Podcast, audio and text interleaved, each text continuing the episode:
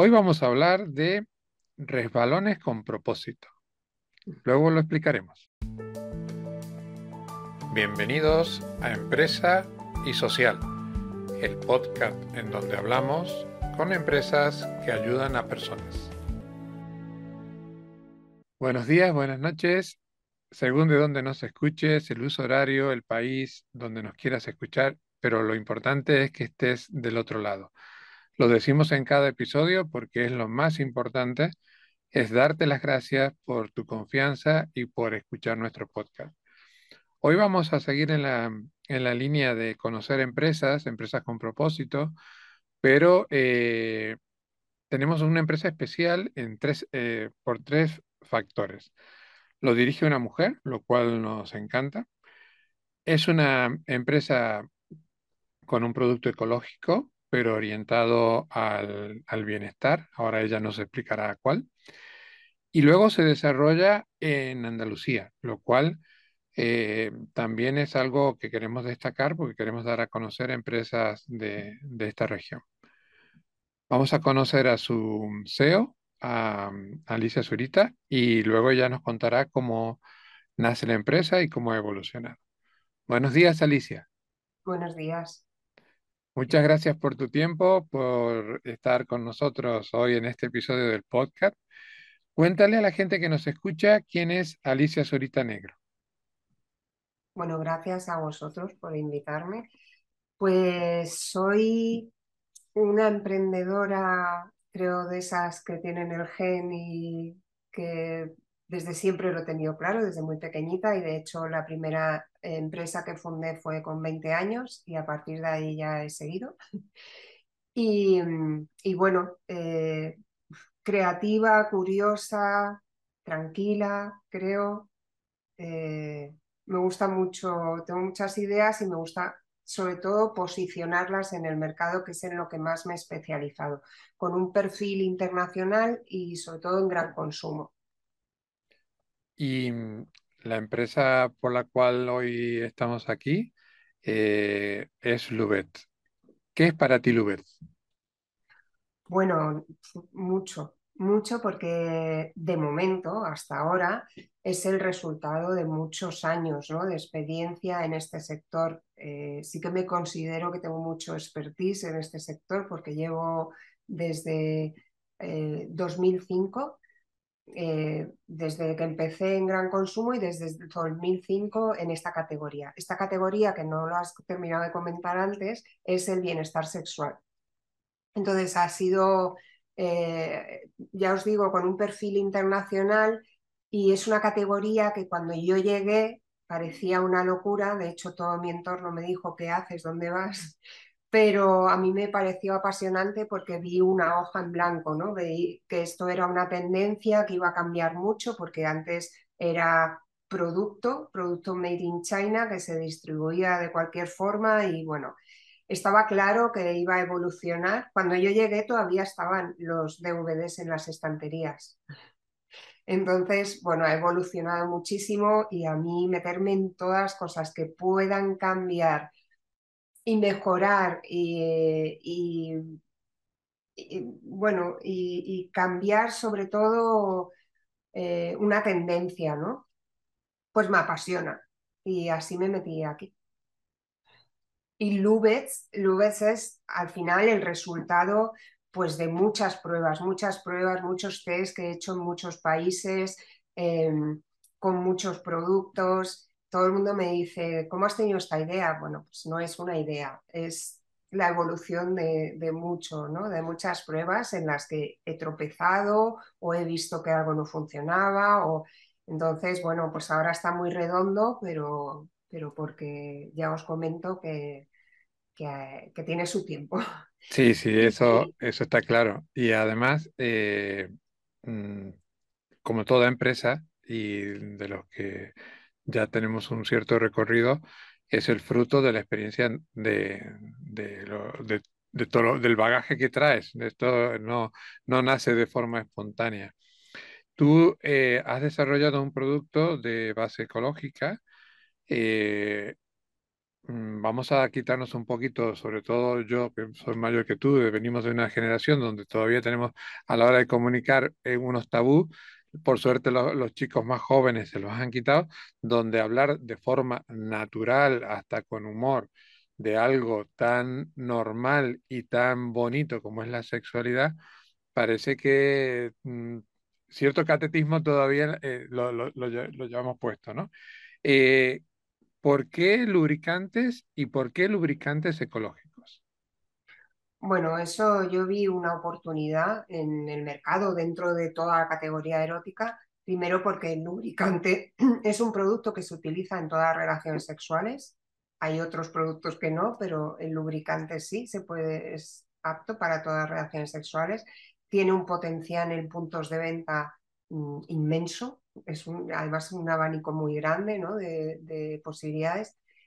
Em, y bueno, vi una oportunidad porque había dos posicionamientos en el mercado, hay, existen muy definidos. Yo desde el primer momento quise ir a jugar con los grandes en su territorio.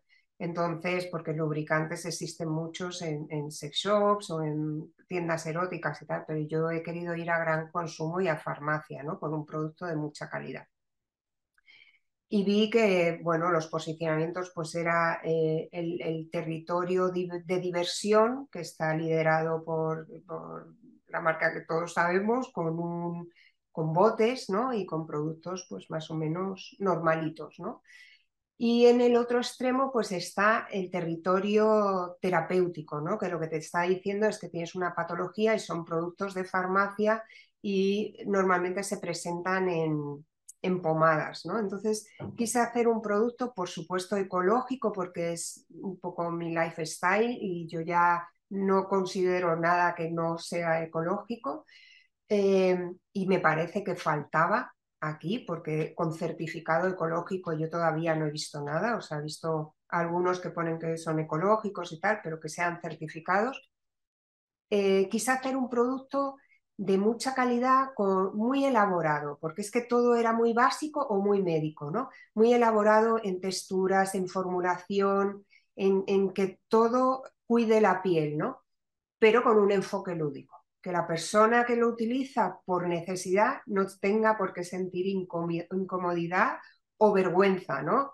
Que sea algo sexy, no una pomada. Y quien lo utilice por diversión tenga claro la seguridad de un producto de calidad que, está cuidando tu piel, ¿no? Entonces ese, ese, es un poco el motivo por el que aparece Lubet. Y luego aparte, pues claro, no lo vas a presentar en un bote, porque primero es poco ecológico, es anticlimas, es engorroso, mmm, se oxida cuando lo abres, no es transportable, no es un regalo, o sea, es... Entonces lo presenté en monodosis, que vi que eran...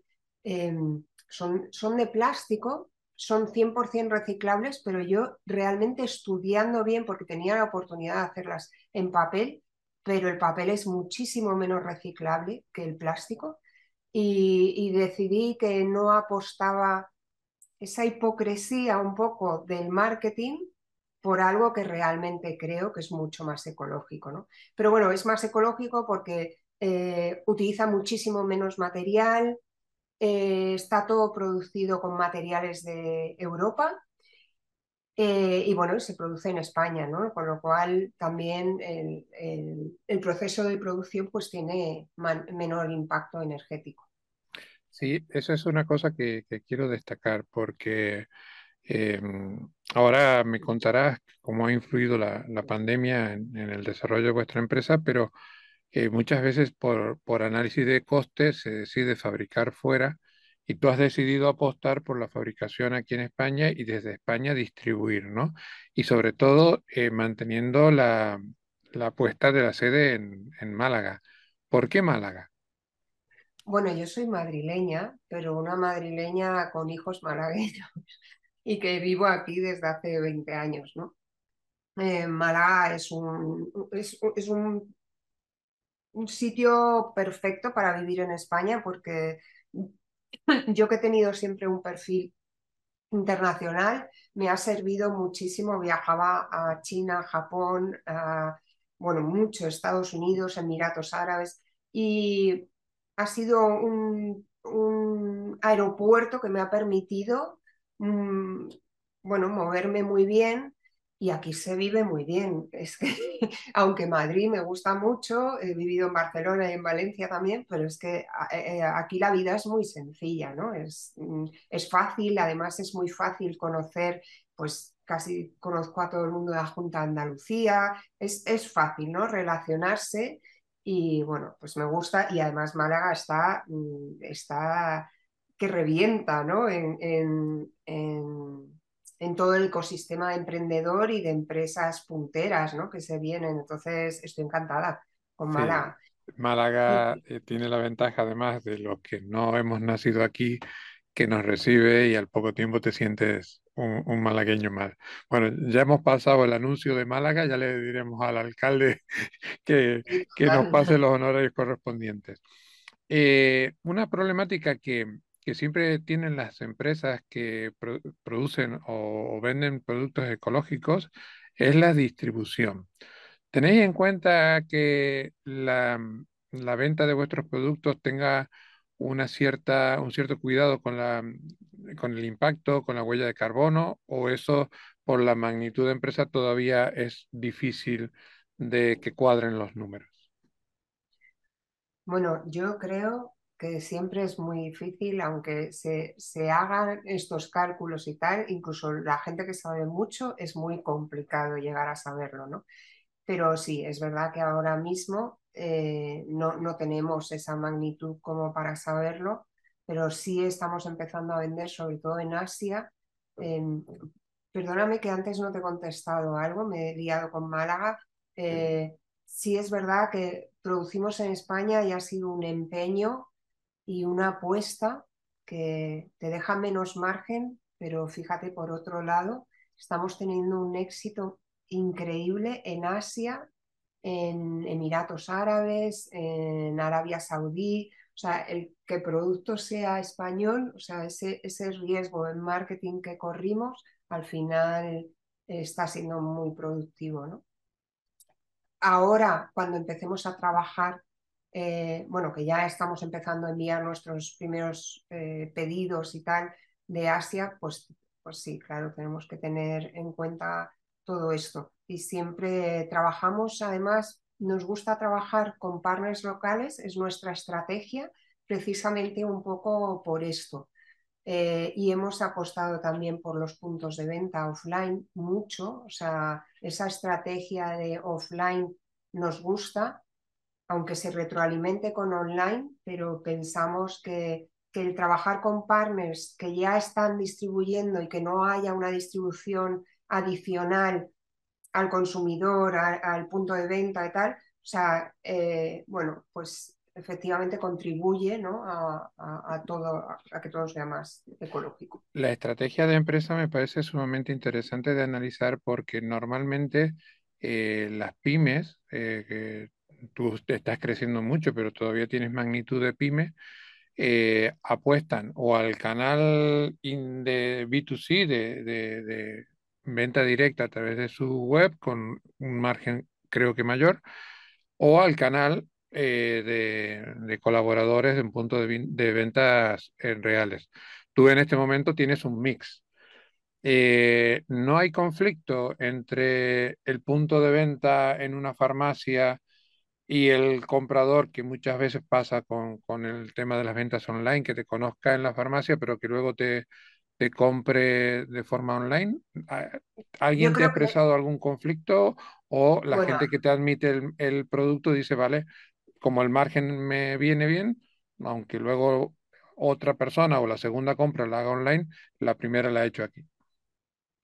Sí, yo al principio, o sea, como últimamente todas las marcas salen nativas digitales, ¿no? Y, ese es su, primer, su primera estrategia y a partir de ahí se van a offline o se van a B2B o siempre, ¿no? Es la estrategia luego salirse. Es verdad que online se ahorran una estructura de precios eh, de, de, bueno, de todos los intermediarios, salen con un precio más barato pero ¿qué pasa? Que luego no tienen esa estructura de precios y además necesitan continuamente de muchos impactos ¿no? Eh, online.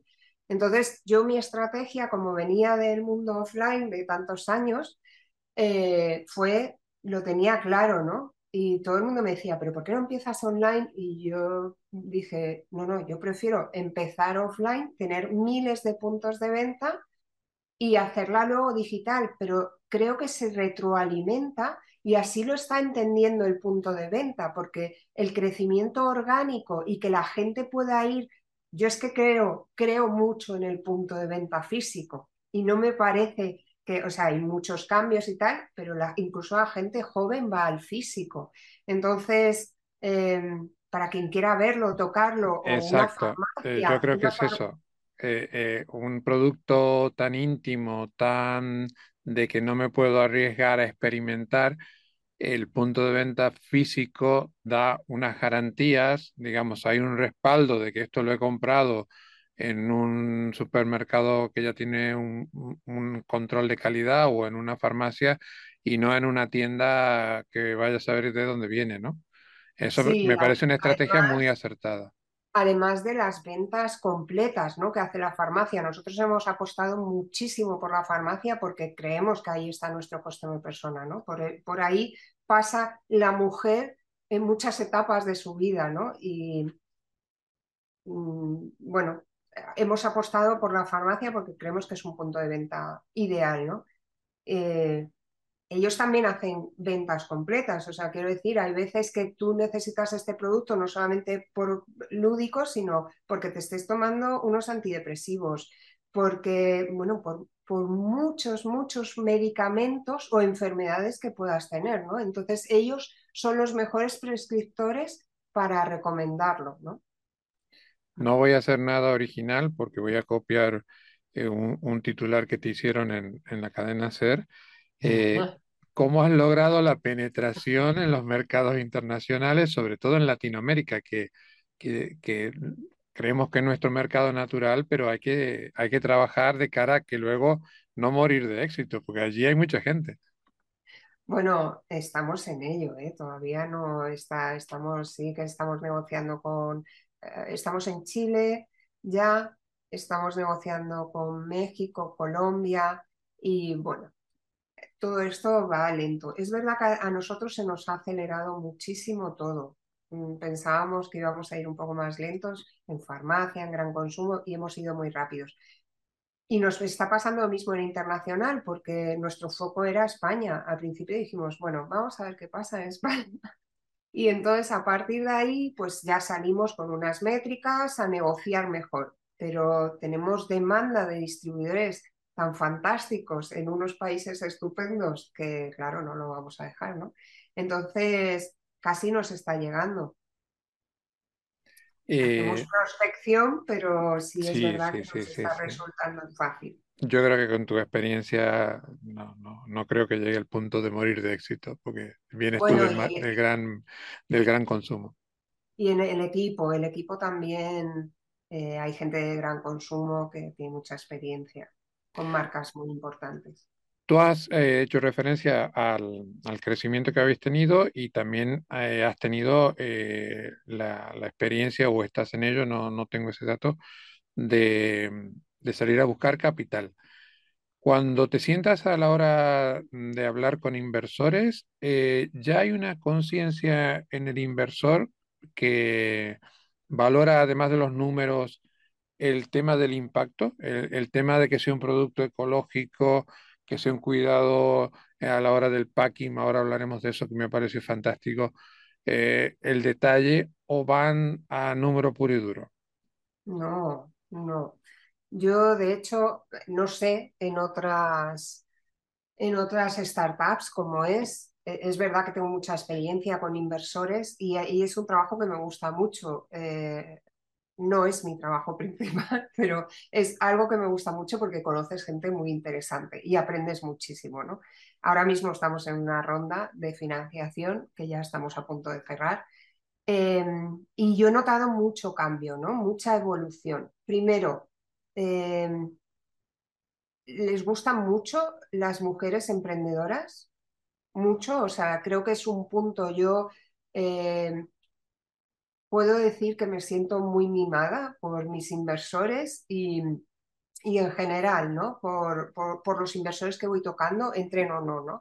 Eh, tienen mucho en consideración el, que seas mujer. Y, luego en nuestro caso, pues sí, por supuesto, el tema ecológico es otro, es otro de los puntos que empiezan a incorporar eh, en sus eh, valoraciones, ¿no? Y el expertise, por supuesto, ¿no? Eh, que tengas experiencia, porque hay muchas startups de ideas ¿no? que salen que a mí me impresionan mucho porque hay gente joven, a mí me ha costado mucho llegar hasta aquí. Y yo veo gente joven que de repente saca algo que triunfa muchísimo y digo, madre mía, qué, qué, cracks. O sea, ¿cómo lo haces, el, ecosistema ha evolucionado. Yo estoy en este, en este mundo ah, tecnológico de startup de hace ya casi 12 años y hace 12 años tú hablabas con inversores que estaban acostumbrados a invertir en ladrillo y te miraban como que a mí que me cuentas. El riesgo es altísimo, me estás hablando de unas inversiones iniciales que no las entiendo. Ahora no, ahora ha cambiado mucho y me alegra mucho que además de, de que haya cambiado la tipología de inversor, que se tenga en cuenta cada vez la inversión de impacto. Eh, siguiendo con tu empresa, me, me, ha encantado la forma de comunicar. ¿Qué importancia tienen? Te voy a hacer dos preguntas en una. ¿Qué importancia tienen las redes sociales en vuestra comunicación? Y si es una estrategia realizada desde la empresa o tiene la colaboración de una agencia. No, eh, no, trabajamos todo in-house. Em, es verdad que en eso todo mi equipo lo puede decir, soy muy, muy pesada, insisto mucho en el branding porque me parece una barrera de entrada eh, muy potente ¿no? en, las marcas y, me encanta romper los códigos establecidos en las categorías. Creo que en cada categoría siempre se puede hacer alguna, algo diferente y, desde luego aquí creo que hemos aportado mucho valor diferencial y por eso estamos ahora mismo compitiendo, ¿no? compitiendo, sí, en la farmacia ya estamos compitiendo y quitando mucha cuota a estos dos posicionamientos, ¿no? sobre todo al juvenil. Eh, ¿Qué me habías preguntado? Perdona, que te contestado no, Sí, a la hora de... Eh, veo que hay una comunicación muy ah. cuidada estéticamente en el mensaje. Eh, por eso te he preguntado lo de agencia, porque es raro ah. que un equipo interno mm, sea tan, tan profesional. Pues ahí se nota muchísima profesionalidad. Hay un mensaje muy cuidado, la estética, una coherencia muy grande entre lo que es la parte gráfica de la web y lo que comunicas en redes sociales. Eh, si es alguien de dentro de la empresa, eh, cuídalo mucho porque mm, vale mucho. ¿eh? Es lo que te comentaba, que yo soy una fanática del branding, entonces el branding al final es una coherencia en todo, en cada touch point con el cliente, o sea, en el tono lo tienes que mantener tanto gráfico como, como en copies, como entonces nosotros somos un equipo de copies, de diseñadores, tal. hay muchos eh, em, eh, alguno externo también, pero que yo llevo trabajando muchos años con ellos y nos entendemos muy bien. Pero sí es verdad que ya te digo que, soy súper pesada. Hay veces que digo, este copy no, no, aporta nada, no, lo sacamos. O sea, eh, estamos todos muy concienciados del tono y de, y de lo que tenemos que comentar. Y luego las redes sociales, pues sí, serían muy importantes si nos dejasen eh, movernos, pero las redes sociales lo que hacen al final es meter todo como en un saco del porno, entonces da igual que seas un producto de consumo que se está vendiendo en farmacia, que tal, que mm, no te dejan eh, hacer publicidad. Y bueno, pues ahí estamos. Bueno, pero he visto que usáis el recurso del humor, ¿no? Que con el humor, es verdad, el eh, el catetismo que nos imponen los grandes medios de redes sociales lo vais toreando, pero con humor, y eso, eso se nota. Ahí hay mucho trabajo. Sí, lo utilizamos también en el, en el, producto y en la marca en sí, o sea, no solamente en redes sociales. ¿Por qué? Porque, em, porque conecta emocionalmente con el consumidor, ¿no? Y, le quita un poco el rollo rancio erótico que puede tener esta categoría, ¿no? Entonces, para nosotros era muy importante que nuestro producto fuese regalo y de hecho, eh, sabemos que es así, ¿no? El 50, incluso más de, por ciento de los compradores son hombres que regalan. Entonces, eso es fantástico, a mí es de las cosas que más me gustan, estoy muy orgullosa de ello porque es una venta añadida, ¿no? Y luego eh, me encantó también ver que estáis trabajando la venta conjunta, es decir, no solamente eh, puedo comprar una cajita de lubricantes, eh, sino que viene en un packing muy cuidado, con un regalito que puede ser un calcetín, un, vino ecológico y tal. ¿También cuidáis el, el tema ecológico en ese complemento? Sí, bueno, todas las que hemos hecho eh, siempre es para que nos aporten un poco, es por el posicionamiento. O sea, esto es una estrategia, a mí me encantan las alianzas estratégicas, ¿no? Y esto lo tenemos como en, en la empresa muy interiorizado y siempre las buscamos. ¿Por qué? Porque Lubet se quiere salir un poco de esa necesidad, de, esa percepción de necesidad del lubricante y ser un poco más lifestyle, ¿no? Entonces, bueno, pues eh, nos posicionamos con otras marcas que nos aportan esto, ¿no? Un lifestyle. Por ejemplo, esta marca de calcetines, que es malagueña también, eh, bueno, pues utiliza todo, todo es también muy ecológico. Bueno, fue una acción muy divertida que hicimos. Y mm, por último, eh, supongo que en el punto de venta será difícil, pero en el online mm, no es tanto. Eh, ¿qué tipo, quién es tu cliente? ¿Cuál es la tipología de cliente si es que la tienes más o menos identificada? ¿Hombres, mujeres, edades? Eso es lo primero, ¿eh? identificar a tu cliente, porque si no los mensajes son complicadísimos, ¿no? Estaría, estaríamos dando muchas vueltas tenemos la mujer que lo utiliza por diversión o por necesidad o porque le da la gana, ¿no? La mujer que, bueno, que lo utiliza, lo compra, además habla de ello, que lo tiene muy normalizado. La mujer que lo necesita, por supuesto. El hombre que regala, el público homosexual, que también lo tiene muy normalizado. Y luego tenemos una estrategia que a mí me encanta, que es eh, el no customer, ¿no? que es el que siempre dice, yo no lo necesito. Entonces, a partir de ahí tenemos un discurso un poco de, no necesitas eh, un todoterreno en la ciudad, pero lo utilizas, ¿no? O no necesitas tomarte esta caña, pero te la tomas, ¿no? Entonces, a partir de ahí, pues bueno, quitamos ese es ese tabú que suelen tener a la necesidad, a que los lubricantes solo se utilizan por necesidad y, bueno, nos enganchamos. Alicia, son nuestros clientes, sí. Me, ha encantado reconfirmar lo que había visto en, preparando la entrevista, de que eh, tienes una empresa original. Eh, el sexo es algo bonito, natural como la vida misma, y si tenemos complementos para disfrutarlos, muchísimo mejor. Eh, hay que, hay que comunicarlo sin miedo, sin tabú, y creo que tú lo haces, y además tienes un producto que va, va orientado a respetar a las personas y, y al medio ambiente. Te felicito por ser mujer empresaria, por estar en Málaga y por, por estar tan enamorada de tu empresa y de tu producto.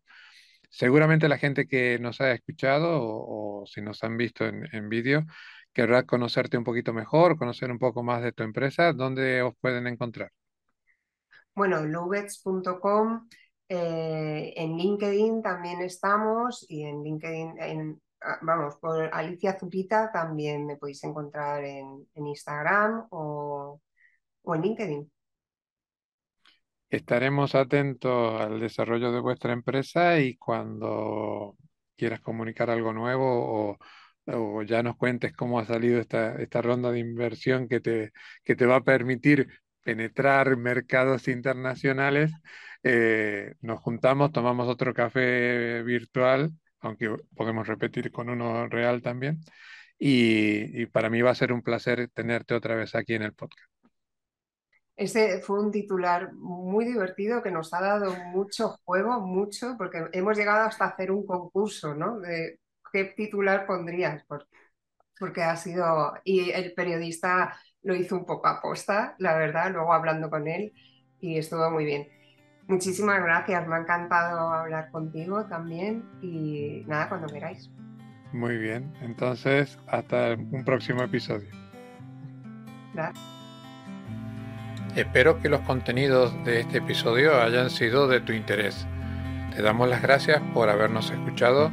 Te invitamos a que lo compartas en tus redes sociales y que nos des la máxima valoración en la plataforma de podcasting que nos hayas escuchado.